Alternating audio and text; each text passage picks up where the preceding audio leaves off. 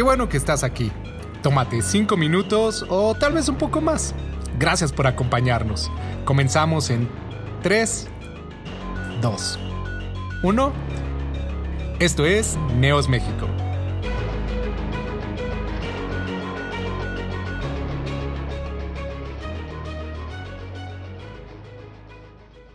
Cuán bueno es nuestro Dios en todo momento, en todo lugar, en todo tiempo. En este momento, en este tiempo y en este lugar, Dios es bueno y a nosotros nos da muchísimo gusto saludarles y bendecirles desde aquí, desde Tierra Prometida, Tizapán, a todos los que nos ven, chicos. Hola chicos, qué gusto es saludarlos nuevamente. En esta ocasión venimos los dos para a una voz poder compartir esta palabra que el Señor puso en nuestros corazones, que esperemos que sea de mucha bendición para ustedes y para sus familias el día de hoy. Pues Creo que en las últimas semanas se ha escuchado mucho en las noticias de, cómo ha estado la situación de la contingencia, este, además también eh, diversas cosas de, noticias alrededor del mundo y creemos muy oportuno eh, compartir este mensaje que a nosotros nos ayudó mucho en nuestra vida personal y bueno, queremos compartirlo esta tarde. Y le hemos titulado a este mensaje, ¿Quién dijo miedo? Eh, creo que el miedo es algo que está presente en todas las temporadas de la vida, ¿no? Así es, y creo que ha sido un sentimiento, una emoción que ha surgido en muchas de estas personas, en nuestras iglesias, en nuestras familias, en nuestra propia vida, principalmente en esta cuarentena. Entonces creímos que era muy importante hablar de ello en este tiempo que tenemos con ustedes. Creo que especialmente este año ha sido uno de los sentimientos que ha predominado en todas las personas, el miedo. Y vamos a ver un poquito sobre ello. Y bueno, vamos a empezar un poco diciendo lo que la Real Academia de la Lengua Española define como, como miedo. Y nos llamó muchísimo la atención porque se las leeré. Dice que es una angustia por un riesgo o daño real o imaginario. Eh, un recelo o una aprensión que alguien tiene de que suceda algo contrario a lo que desea.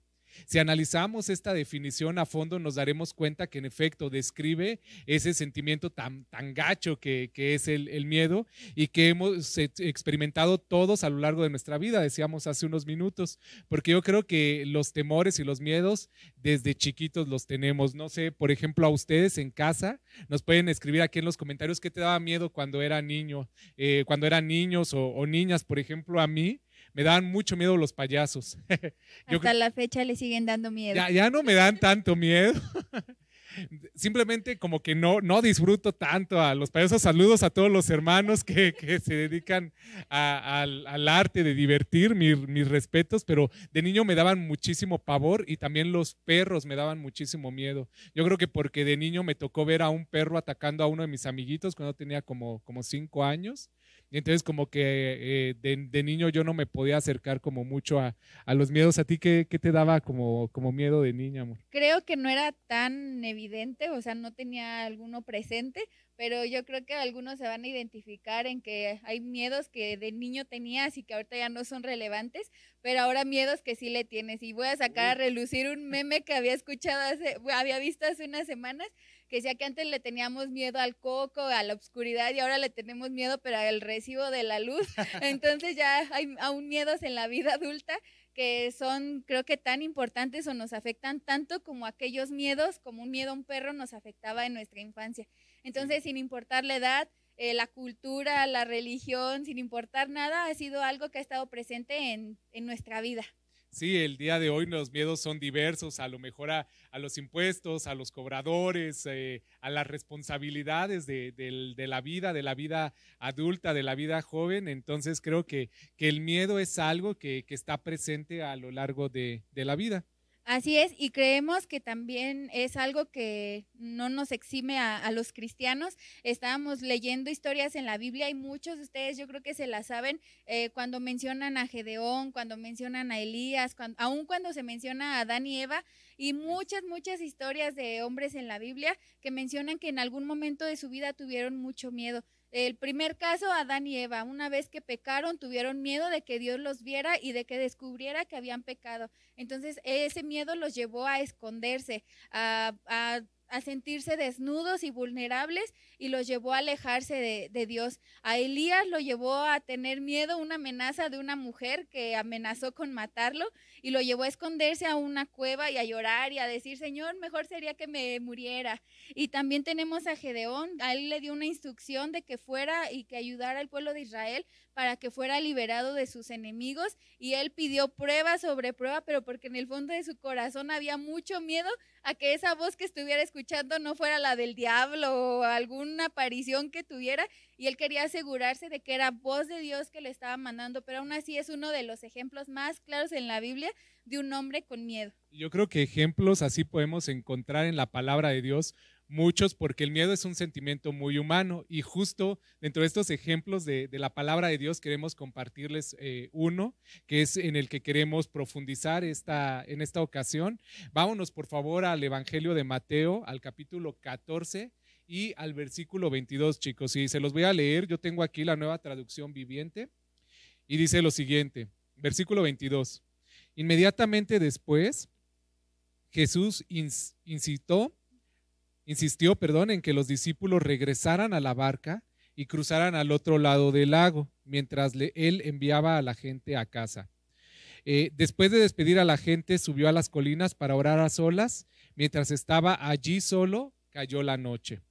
Mientras tanto, los discípulos se encontraban en problemas lejos de tierra firme, ya que se había levantado un fuerte viento y luchaban contra grandes olas a partir del versículo 25 dice, a eso de las tres de la madrugada, Jesús se acercó a ellos caminando sobre el agua.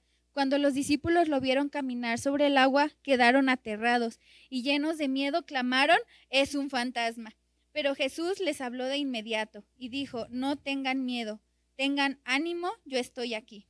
No sé si tú habías leído esta porción de las escrituras antes y te habías percatado de esto, pero aún los discípulos que caminaban con Cristo y a estas alturas del partido en las escrituras, ellos ya habían sido testigos de muchos milagros que, Jesús había hecho. Y me sorprende, nos sorprendió cuando leíamos esta, esta palabra, que aún ellos tenían miedo y hasta dice la escritura que estaban aterrados de, de, lo que estaba pasando. Pero nos llama la atención por qué los discípulos, siendo los discípulos de Cristo y habiendo caminado con Él durante ya un ratito, ¿por qué tuvieron miedo? ¿A qué le tuvieron miedo? Y entonces vamos a, analizar, a desmenuzar un poquito esta porción de las escrituras para ver a qué le tenían miedo. Y lo primero es que tenían miedo porque estaban solos. Como leímos en los primeros versículos, Jesús no estaba con ellos, Jesús se había quedado en las colinas, estaba despidiendo a la gente y entonces les dijo a los discípulos, ustedes adelántense, vamos a cruzar a la orilla, yo ahorita los alcanzo. Entonces ellos estaban solitos. Y entonces yo creo que una parte importante del por qué los discípulos tenían miedo cuando cayó la noche y empezó toda esta tormenta que amenazaba contra su vida, es porque sabían que Jesús era bueno, pero en ese momento no estaba con ellos. Eh, y es, es, interesante porque si analizamos las escrituras, esta no era la primera tormenta que ellos atravesaban de, en condiciones como similares. Si ustedes revisan en casa Mateo 8, versículos 23 y 27, se van a dar cuenta que ahí se describe una tormenta muy similar pero en esa ocasión Jesús estaba ahí en la barca, estaba dormido y lo tuvieron que despertar. Pero bueno, eso lo, leen en casa, pero llama la atención que, en esa ocasión, aunque el episodio era muy similar, una parte importante del por qué tenían miedo es porque Cristo no estaba con ellos. Entonces, de entrada yo creo que se sintieron como, como solitos, ¿no? A, la deriva. Y dice también que, era de noche. Eh, dice que, que cuando Jesús empezó a despedir a la gente, y ya los había mandado en la barca, cayó la noche. Y más adelante vamos a ver en el versículo 25 que fue como hasta las 3 de la madrugada que tuvieron ellos el encuentro con Jesús. No se desesperen, lo vamos a ver más adelante. Pero en ese lapso, este, desde que oscureció hasta que fueron casi las 3 de la madrugada o las 3 horas de la mañana, estaba oscuro. O sea, ellos estaban peleando esta, esta batalla, esta tormenta en completa oscuridad. Era un periodo oscuro para ellos y no sabemos cuánto tiempo habrá sido desde que Jesús los mandó hasta que llegó la, tercera hora de la, de la mañana. Este, a que Cristo se les presentó. No sabemos si era horario de verano o era el horario de invierno. Ahorita ya ven que luego seis de la tarde ya está muy oscuro. Entonces, no sabemos cuánto tiempo ellos pasaron en oscuridad. Por supuesto que eso daba miedo.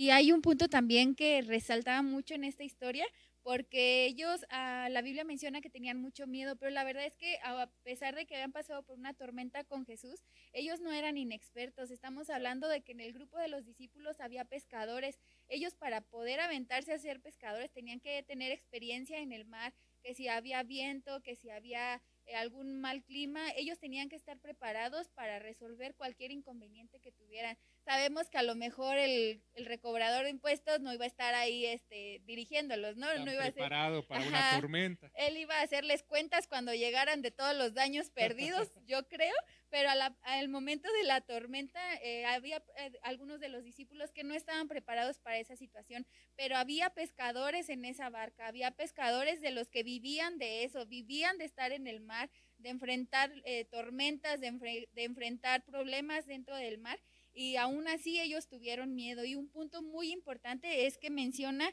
que estaban lejos de tierra firme. En el versículo 24 dice, se encontraban en problemas lejos de tierra firme. Esto quiere decir que ya tenía horas que habían salido de, del lugar en donde habían estado, habían salido de un tiempo de una reunión eh, muy, abundante en donde Jesús había multiplicado el alimento para miles de personas que habían estado con ellos, pero sin embargo ahorita estaban ellos alejados de la tierra firme, alejados de un lugar seguro, que nosotros vemos que era como su lugar seguro o su lugar de confort, y ellos ya no tenían ni siquiera la opción de regresar. La tormenta no los dejaba ni avanzar, pero tampoco los dejaba regresar a ese lugar en donde ellos podían poner sus pies sobre la tierra y sentirse tranquilos y sentirse seguros. Además de eso, además de que estaban lejos, de que estaban solos y era de noche, dice que había fuertes vientos y grandes olas. Y la palabra de Dios dice que ellos luchaban contra grandes olas. Imagínense la desesperación de todos los discípulos en esa barca remando con todas sus fuerzas, eh, a lo mejor gritando, dando órdenes, a lo mejor unos ya entrados en pánico, eh, sin saber qué hacer, pero decía la, dice la palabra de Dios que ellos estaban luchando en contra de las olas, ellos no estaban con los brazos cruzados a ver si ahora Jesús este, se despertaba y calmaba la tormenta, no, porque ahora Jesús no estaba, entonces ellos en sus fuerzas empezaron a luchar, a, a esforzarse contra esas olas, contra esa tempestad, pero sabemos que quién le gana a la naturaleza, ¿no? Yo creo que ninguno de nosotros eh, podría atreverse a decir, eh, sin importar si es huracán categoría 4 o 5, yo me aviento y nado y, y llego a tierra firme. La verdad es que como humanos ellos pasaron ese proceso y aunque lo, eh, lo, hicieron en sus fuerzas, me imagino que si ya llevaban tiempo estaban hasta cansados, ya estaban agotados eh, ya el alimento que el Señor había multiplicado ya había hecho digestión, no sabemos ya qué más pasaba en su cuerpo, pero ellos tenían todo esto en contra. Sí, entonces, si recapitulamos un poquito, estaban solos, Cristo no estaba con ellos, ya era de noche, era un periodo de completa oscuridad, no veían nada de plano, estaban lejos de la tierra firme y como bien dices, no era opción regresar, a lo mejor ellos decían, bueno, Cristo no viene, dijo que nos alcanzaba, pero ya hasta donde nos arrastró el mar, entonces mejor damos vuelta y regresamos. No era opción. Y finalmente, mm, si la tormenta y todos estos factores no eran suficientes, el viento no les permitía hacer más y, las olas eran grandes, eran, eran como monstruos, yo creo, a los que a lo mejor eh, se tenían que enfrentar y no sabían, aún muchos de ellos, algunos de ellos teniendo experiencia, no sabían cómo, cómo luchar contra ellos. Y entonces, si analizamos estas circunstancias, creo que es muy humano eh, el decir que, tenían toda la razón de tener miedo, a pesar de que sabían quién era Cristo y a lo mejor de, a pesar de que habían visto todos los milagros, era muy humanamente plausible que ellos tuvieran miedo. Pero el problema no era ese. Chequen lo que dicen eh, los versículos siguientes. Eh, el versículo 25 dice, perdónenme, el, el 25 dice eso de las 3 de la mañana, Jesús se acercó a ellos caminando sobre el agua y cuando los discípulos lo vieron caminar sobre el agua quedaron aterrados, o sea, no solo tenían miedo, en ese punto ya estaban aterrados, llenos de miedo y clamaron, es un fantasma. Entonces, el siguiente punto que queremos tratar con ustedes es, ya vimos por qué los discípulos tenían miedo, pero ¿a dónde les llevó este miedo? Eh, es interesante ver que, este miedo que ellos tenían les llevó primeramente a, confusión.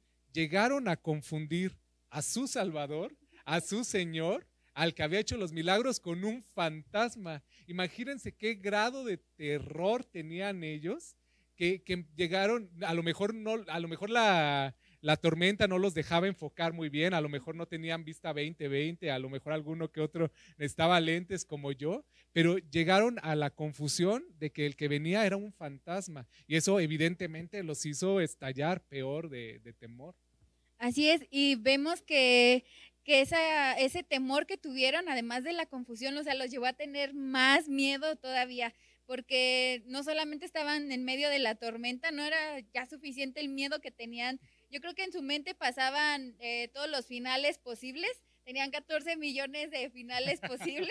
ya, ya eh, quien, quien, entendió, entendió. Pero en su mente pasaban, yo creo que muchos escenarios. Ahorita se va a voltear la barca. Eh, se va a destrozar. yo no sé nadar. Este, Jesús nunca apareció, entonces se va a quedar sin discípulos. A ver cómo le va a hacer. No sabemos todos los miedos que pasaron por su mente, mil maneras de morir pasaron por su mente, ahogados, golpeados por la barca, flotando, hundidos. Comidos por tiburones. comidos por tiburones. Picados por medusas, no sabemos, ¿no?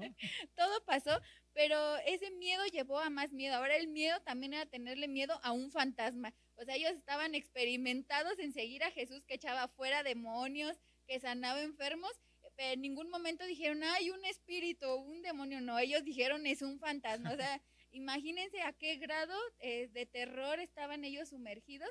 Que, que, creían en fantasmas y que sentían más miedo ahora por eso, hasta creían que algo les iba a hacer, no lo sé, pero ese miedo les llevó a tener otros miedos. Y es que generalmente eso es lo que pasa. El temor acarrea más temor.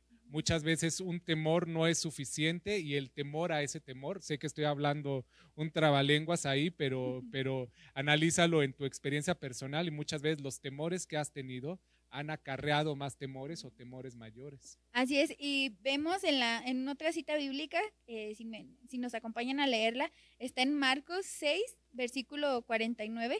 En esta, en esta versión que es eh, la historia contada por otro de los discípulos, vemos que él no se fue con las palabras de aterrados, llenos de miedo, clamaron. No, él, Marcos dice, gritaron de terror, es un fantasma. Entonces, ustedes si les gustan las películas de terror o si les han dado el susto de su vida, saben lo que es gritar de terror la desesperación que te causa, entonces ya se imaginarán que algo así estuvieron los, los discípulos en ese momento. Exacto. Y, pero bueno, Cristo siendo nuestro Señor, nuestro Salvador, siendo bueno como es Él, no iba a permitir que esto se quedara así. Y entonces llegamos a la porción de la Escritura donde llega Jesucristo y les dice, eh, Versículo 27. Pero Jesús les habló de inmediato, no era un fantasma, era Cristo que venía, y les dijo, no tengan miedo, dijo, tengan ánimo, yo estoy aquí. Y es interesante analizar esto porque cuando, cuando Jesús les dijo, cuando Jesús llegó con ellos, ellos estaban aterrados de miedo, les decía, y nos llama la atención que a lo mejor lo primero que pudo haber hecho Cristo es que cuando llegó, a lo mejor haber tronado los dedos, haber reprendido los vientos y calmar la tormenta. O a lo mejor desde que Jesús sabía, pues Jesús siendo Dios omnisciente sabía que sus discípulos estaban en la barca aterradísimos, a lo mejor él desde el monte pudo haber dicho, les voy a quitar la, la tormenta para que estos cuates no, no tengan miedo. Pero Jesús llegó hasta ellos y lo primero que les dijo fue, no tengan miedo. Esto es interesante porque Jesús sabía que antes que calmar la tormenta, lo que más era urgente para sus discípulos era librarles de todo temor. Porque aun si Jesús hacía un milagro en ese momento y reprendía los vientos y las olas, ellos iban a seguir aterrados y a lo mejor iban a creer que el fantasma era el que estaba haciendo esto, porque el miedo trae más miedo, les decía. Entonces lo primero que hizo Jesús fue decirles, no tengan miedo. y la segunda orden, por decirlo así, que les da es tengan ánimo. Sabemos que es lo contrario a tener miedo, es esto, el tener ánimo, pero lo acompaña de una frase que para nosotros es una afirmación. Yo estoy aquí. No fueron tres frases separadas, sino que estas últimas dos están ligadas. Les dijo, tengan ánimo, yo estoy aquí. Les estaba diciendo, eh, sí, yo sé que tienen miedo, yo sé que tienen temor por esta tormenta, pero basta, o sea, ya llegó el momento de que se animen, de que no teman, porque yo estoy aquí. Sabemos que hemos escuchado muchas frases que tomamos así como un alivio temporal y, y creemos que es como cuando damos consejos, creemos que va a ser suficiente para animar a otra persona y es el típico échale ganas, tú puedes. Eh, no me imagino a Jesús diciéndoles así y, y, la verdad es que él cuando les dijo tengan ánimo, yo estoy aquí, no les estaba diciendo ándele, rémele, échenle ganas, ahorita van a salir de la tormenta, ahorita va a dejar de llover. No, él les estaba animando, pero para que se dieran cuenta que él era el que estaba ahí presente, que sin importar eh, que estaban aún en medio de la tormenta, porque ninguno de estos versículos afirma que inmediatamente calmó la tormenta, que dejó de llover o que el viento se calmó. Él no, la Biblia no dice en ningún momento que esa tormenta se calmó, pero hasta después, pero él les dice, eh, tengan ánimo porque yo estoy aquí, creemos y nosotros hemos sentido en nuestro corazón con este mensaje era que, Jesús identificaba y se identificaba con nosotros, aún el mismo Jesús me lo imagino teniendo miedo en el Getsemaní antes de ser crucificado, pero él se identificaba y decía, yo sé que tengan miedo, pero les animo, o sea, vengo a decirles que deben tomar aliento, que deben tomar un respiro, porque yo estoy aquí en medio de esta tormenta. Así es. Eh, entonces, bueno, lo primero que hizo Dios, recapitulando estos últimos dos puntos, fue quitarles el miedo, traerles paz. Eh, cuando nosotros actuamos con la paz del Señor, puedes empezar a ver de verdad cómo Dios está actuando en medio de la tormenta, aun si la tormenta no se ha quitado. Lo vamos a profundizar más adelante. Y bueno, les, eh, les animó porque Él estaba allí. Y bueno, si, si vemos esta, esta porción de la escritura, ya la desmenuzamos, ya vimos que era muy entendible que los discípulos tuvieran miedo, ya vimos lo que Jesús hizo. Y, y ahora quisiéramos traer esta, esta palabra a tu vida y me, nos encantaría que hicieras un ejercicio personal y seas muy honesto contigo y con el Señor en este momento de tu vida, ¿a qué le tienes miedo? A lo mejor ya pasó el miedo a la oscuridad, a lo mejor ya pasó el miedo a los payasos, a lo mejor ya pasó el miedo a los perros, a, que repruebes una, una, materia en la primaria, pero ahora es el temor de que repruebes una en la universidad, ¿verdad? A que repruebes una en la prepa. Pero, pero sabemos que, y decíamos al principio, que conforme vamos creciendo, no es que el miedo se quite, va cambiando las cosas que te, que te dan miedo. Y sé honesto contigo, ¿qué, ¿qué te da miedo el día de hoy? ¿Cuáles son tus temores el día de hoy. A lo mejor te da miedo elegir una carrera porque no sabes qué quieres hacer el resto de tu vida. Te da miedo renunciar a un trabajo a pesar de que no es el lugar donde tú estás bien. O justo tu temor es que te despidan, que te den las gracias, que mañana te hable RH y te diga, ¿sabes qué? Muchas gracias por participar, pero por contingencia ya no podemos pagar tu sueldo. Eh, a lo mejor tu miedo es empezar una relación con, esa persona que, el Señor ha confirmado que es, es eh, la persona ideal o por el contrario, a lo mejor tu temor es cortar una relación que Dios ha sido muy claro en tu vida y te ha dicho que no es para ti. Y también sabemos que en este tiempo de cuarentena, de pandemia, un miedo que abunda, ah, y para ser sinceros, aún en medio de la iglesia, es el miedo a enfermarte, miedo a salir y que te contagies, que se contagien tus padres, tus abuelitos o cualquiera a tu, alrededor, eh, puesto que todos eh, realmente somos vulnerables ante, ante esto, ha sido el miedo a enfermarnos, el miedo a morir, eh, muchas veces hasta el miedo a acercarnos a Dios. Muchos, yo creo que hemos pasado por temporadas en las que sabemos que la hemos regado, sabemos que hemos hecho cosas que a Dios no le agradaban y aún así nos hemos alejado de Dios porque decimos es que Dios es tan bueno que yo no me merezco ni ser perdonado ni ser escuchado mucho menos y la verdad tengo o tengo miedo a que Dios me corrija o me castigue por algo que yo hice. Entonces, eh, sin importar cuál sea la situación en la que tú puedas estar, yo creo que eh, siendo muy, muy sinceros, todos estamos pasando por una tormenta, todos estamos pasando por un momento en el que estamos aterrados porque no sabemos qué es lo que va a pasar. Es muy común en el ser humano y creemos que más en, en la famosa generación millennial y, llamada de mazapán, eh, por lo frágil que es, es muy común el querer tener las cosas resueltas, el que algo te responda inmediatamente, el que si tú envías un mensaje en menos de un minuto ya tienes que tener una respuesta, tenemos como esa idea ya tan arraigada en nuestros corazones de querer una respuesta, de saber qué va a pasar. Si, si digo que sí a esta relación, si doy el siguiente paso en una relación, si ya me animo a, a dar ese paso al matrimonio, a tener hijos, a comprar una casa, a, emprender un negocio. O sabemos que es muy normal tener esos miedos, pero queremos que así como, como con los discípulos, que ellos tenían todos esos miedos y con justa razón, ah, porque para ellos así parecía que ellos con justa razón estaban aterrados. Sabemos que nuestras fuerzas y nuestro carácter a veces vulnerable nos hace decir en este momento es que estoy aterrado porque no sé qué hacer.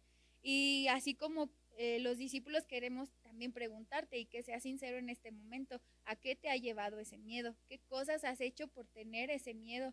A lo mejor sigues en una relación tóxica, o sigues dándole largas a un proceso en el que ya ibas a animarte a, tener una relación eh, con un hombre o una mujer que comparten tu fe y te has detenido porque dices, no, pues no va a funcionar. ¿Para qué? Si, ¿Para qué me caso si la estadística no le favorece mucho al matrimonio? Mejor me aviento a la unión libre. ¿O para qué me aviento a tener hijos y mira cómo está el mundo? ¿O para qué si con trabajos me sé cuidar yo solo que voy a estar cuidando a, a alguien más? Eh, sabemos que el miedo nos provoca, igual que en los discípulos, confusión. Ver eh, fantasmas donde no Ver fantasmas, el mismo concepto que teníamos al principio era de que era una sensación hacia algo real, pero también hacia algo imaginario. Y la verdad es que nuestra mente es tan ágil que podemos hacer millones de finales, millones de posibilidades con una decisión que tenemos que tomar y en muchas de ellas no nos va bien. Entonces ese miedo es el que nos limita, es el miedo que nos confunde, que nos hace creer en fantasmas, eh, que nos hace creer en que nada va a suceder o que nada va a salir bien y también nos trae más temor. Nos trae temor eh, hasta de salir de la casa, nos trae temor de hablarle a alguien, o sea, las mismas cosas que pasó con los discípulos, también seamos sinceros, pasa en nuestras vidas. Sí, eh, decíamos, el temor trae más temor y a veces ese temor te impide ver la mano de Dios ahí actuando, porque inmediatamente después llegó Jesús y la respuesta de Cristo, la respuesta de, Jesucristo era, no tengan miedo, yo estoy aquí. Y quiero decirte a ti que en este ejercicio de, temor que, que, te proponía que hicieras eh, hace unos minutos, la respuesta de Jesús es la misma, no tengas miedo, Jesús está aquí. Él está aquí. Y sé que es algo que a lo mejor te han dicho muchas veces. Sé que esta respuesta de que Dios está contigo no es ajena para ti y no es nueva para ti, pero hoy quiero que, la que la aceptes, que la adoptes para ti como los discípulos la adoptaron, eh, para ellos en ese momento de temor, en ese momento de tormenta. Y quiero decirte que en tu tormenta y en el temor que estás teniendo ahorita, en el que pensaste cuando te hacía esa pregunta de cuál es tu temor el día de hoy, la respuesta de Cristo es tranquilo, no tengas miedo, yo estoy aquí, Jesús está aquí, aún si la tormenta sigue porque les decía, con los discípulos la tormenta no había acabado, pero Jesús estaba afirmando en ese momento que no debías de tener miedo porque Él acababa de llegar, porque Él estaba ahí. Y eso es para tu vida, eh, joven. Si bien la tormenta sigue, si bien sigues eh, en ascuas de, de saber cómo te va a ir en el semestre, si te van a contratar en ese trabajo, cuánto tiempo más va a durar la tormenta en la que estás. La respuesta de Cristo sigue vigente para ti el día de hoy. No tengas miedo, Él está aquí.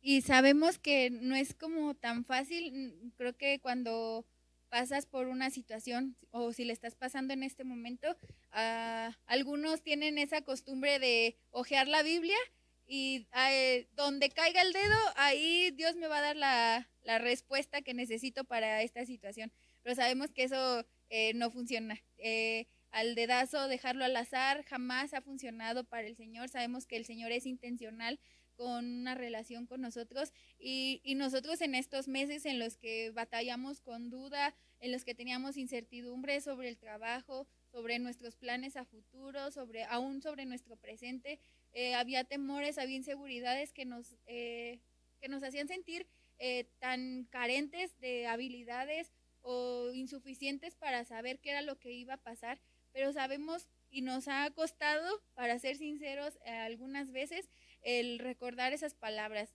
no nos hemos ido al dedazo en la Biblia, pero ha habido cosas que nos han ayudado para recordar, para que se queden grabadas en nuestra mente y, después grabadas en nuestro corazón, de que el Señor está presente en medio de nuestra tormenta. Eh, no sé, no sabría decirte cuándo empezó y cuándo vaya a terminar, pero lo que sí nosotros podemos hoy tener presente es que el Señor nos ha dado paz, el Señor nos ha dado su palabra de ánimo y nos ha dado herramientas o, cosas que nos han permitido tenerlo presente en esta tormenta.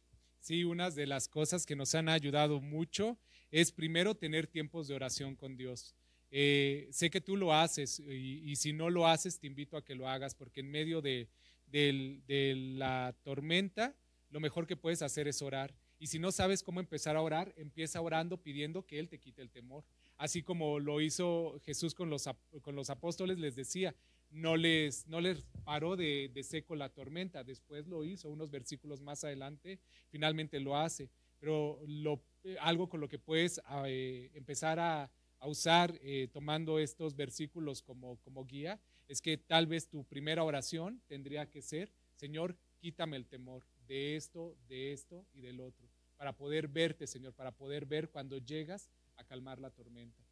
Otro recurso indispensable es estar constante en la lectura de la Biblia. Ustedes van a darse cuenta que hay salmos, que hay proverbios, que hay historias a través de las cuales podemos ver eh, el Señor constantemente diciendo no temas. Hay una eh, idea, hay una, eh, una versión en, en personas que se han dedicado a analizar más las escrituras, que dicen que aproximadamente hay 365 veces en las que la Biblia aparece el no temas o no tengas miedo y lo asumen de que es una vez para, para cada día del año, o sea, para que cada día del año tengamos un recordatorio de que no debemos tener miedo. Pero la verdad es que encontrando en otra fuente vimos que hay muchísimas más y constantemente vas a ver en la palabra en historias eh, eh, que el Señor le decía, no tengas miedo, eh, no temas. Ah, ah, hablábamos hace poco de Josué y que le decía, esfuérzate y sé valiente, pero antes de ese versículo le decía, no tengas miedo, yo voy delante de ti. Entonces es constante el recordatorio del Señor diciéndonos, no tengas miedo, no temas, no temáis. O sea, en muchas eh, formas lo ha, lo ha dicho el Señor porque sabe, Él se identifica con nosotros de que nosotros podemos tener miedo a lo desconocido, a lo conocido, al pasado, al presente, al futuro. El Señor se identifica y fue tan, tan certero en eso que a lo largo de toda la Biblia nos dejó ese mensaje. Sí, ejemplos abundan, pero queremos compartir contigo dos muy especiales para nosotros. El Salmo 56, 3 dice, pero cuando tengo miedo, cuando tenga miedo, en ti, Señor, pondré mi confianza. Y en el Salmo 34, versículo 4 dice, oré al Señor y Él me respondió y me libró de todos mis temores. De todos. Absolutamente de todos. Y también, si se fijan, en ambos eh, versículos hay tiempos gramaticales diferentes.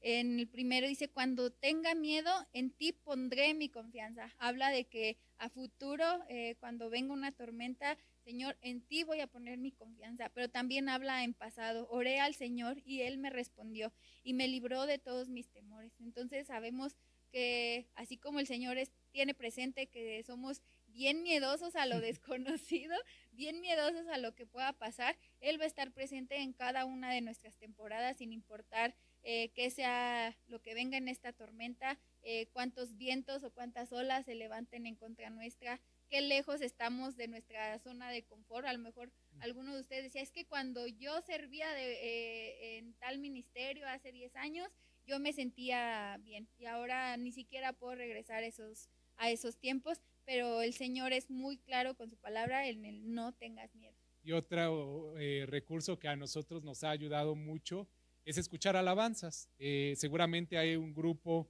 de, alabanza que, te gusta, que, sigues, que te gustan la, adoración que, ofrecen al Señor. Escucha alabanzas, de verdad es un remedio muy factible para echar fuera el temor.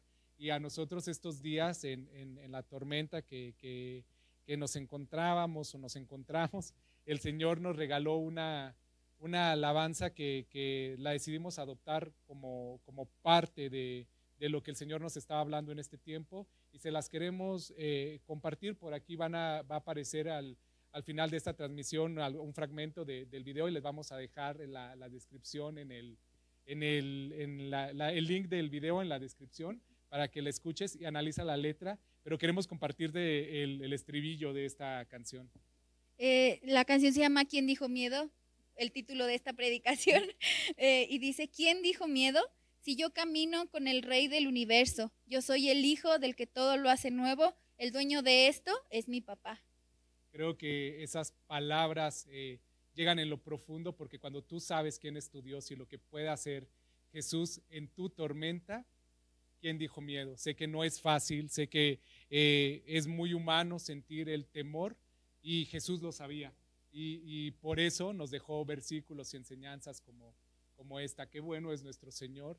Y terminamos este tiempo animándote a, que no tengas miedo y si lo tienes, entrégalo al Señor. Si lo tienes, que tu oración sea, Señor, ayúdame con este temor para poder verte a ti, para que el miedo no me permita ver fantasmas, sino que pueda verte a ti, Señor, obrando en medio de esta tormenta. Así es, un remedio infalible para el miedo ha sido o será siempre el tener fe y no va a ser fe en nosotros mismos, en nuestras propias fuerzas, podríamos ser expertos en, en, la, en tormentas, pero la verdad es que toda la responsabilidad, toda todo el poder, toda la autoridad sobre cada una de nuestras tormentas está en el Señor. En nosotros nos resta tener fe, el tener esa seguridad de acercarnos a Él y decirle, Señor, tengo miedo, eh, quiero hacer esto, pero el miedo me, limita, me inmoviliza, eh, me acapara y, y, no puedo, no puedo más. El Señor es tan amoroso, es tan misericordioso que a Él no le asusta que nosotros le tengamos eh, que decir esas cosas. Eh, aún si llevas muchos años o si llevamos muchos años conociéndolo, sabemos que, eso no, importa, pero el tener esa fe de decir, ¿quién dijo miedo? O sea, eh, si yo camino con el rey del universo y soy el hijo del que todo lo hace nuevo, el dueño de esto es mi papá. Chicos, animémonos porque Él está aquí. vamos a adorar juntos vamos a pasar este tiempo en alabanza con, nuestro Padre, porque en efecto Él está aquí. Así es, y, si estás ahí en tu casa, en tu cuarto, en cualquier lugar, ahorita donde nos estés escuchando, si quieres cerrar tus ojos y a sincerarte delante del Señor y acompañarnos en esta oración o con tus propias palabras, el poder tener esa libertad, esa confianza, primero de que Él te escucha, de que Él se identifica contigo, que te comprende, te permitirá hablar esas palabras, te permitirá sentirte libre al, hablar con tu papá. Y queremos decirte hoy, Señor Jesús, que estamos delante de ti, sin, sin máscaras, Señor, sin barreras, sino solo con un corazón que le tiene miedo al porvenir. Señor, en nuestro corazón ha habido temor a la enfermedad, ha habido temor a la muerte, al desempleo, a los problemas, a todo el porvenir. Pero Señor, hoy queremos confiar y declarar con nuestra boca que el dueño de todo esto eres tú, que el dueño de todo lo que pasa a nuestro alrededor eres tú y que solamente tú tienes el poder para calmar tormentas. Pero aún, Señor, si la tormenta durara más tiempo, Señor, tú te has hecho presente para animarnos, para darnos aliento, para decirnos, no tengas miedo porque yo estoy aquí. Señor, danos la sabiduría, danos el entendimiento, limpia nuestra visión, Señor, para poderte ver en medio de esta tormenta. Aun si la tormenta tarda, Señor, queremos verte a ti. Eso nos dará aliento, nos dará paz, nos dará tranquilidad de saber que nuestra barca está en tus manos, que tú eres el que dirige nuestra barca aún en medio de la tormenta. Señor, confiamos que tú tienes todo el poder, toda la autoridad para calmar todas las tormentas, los vientos y las grandes olas que se levanten a nuestro alrededor. Señor, sabemos que tú eres todopoderoso, Señor, que tú tienes el conocimiento y el dominio sobre todo lo que está pasando en nuestra vida, eso a lo que tanto nos aterra, eso que nos quita el sueño, eso que nos confunde. Señor, tú eres más poderoso que todo ello. Señor Jesús, en tus manos estamos y entregamos esta tormenta, mi Dios. Sabemos que tú eres, Señor, el único que es capaz de detenerla, Señor. Pero antes, Señor, y aún terminando esta tormenta, Señor, permítenos verte a ti, Señor. Echa fuera todo temor que haya en nuestro corazón y en el de los jóvenes y los hombres y las mujeres que están escuchando esta transmisión, Señor Jesús. Quita todo temor que nos impida verte a ti, mi Dios. Quita todo temor, Señor, que nos impida sentir tu mano poderosa, Señor. Quita todo temor, Señor, que aún nuestra propia necedad de hacer las cosas en nuestra fuerza ha, ha traído y ha ido en Señor. Sabemos que tú eres el Dios, el creador del universo y no hay nada imposible para ti, mi Dios. Y por eso te alabamos, exaltamos y confiamos en ti y esperamos en ti, Señor. Te alabamos, te exaltamos y te bendecimos por siempre, mi Rey. Bendito sea, Señor Jesús. Gracias, Padre.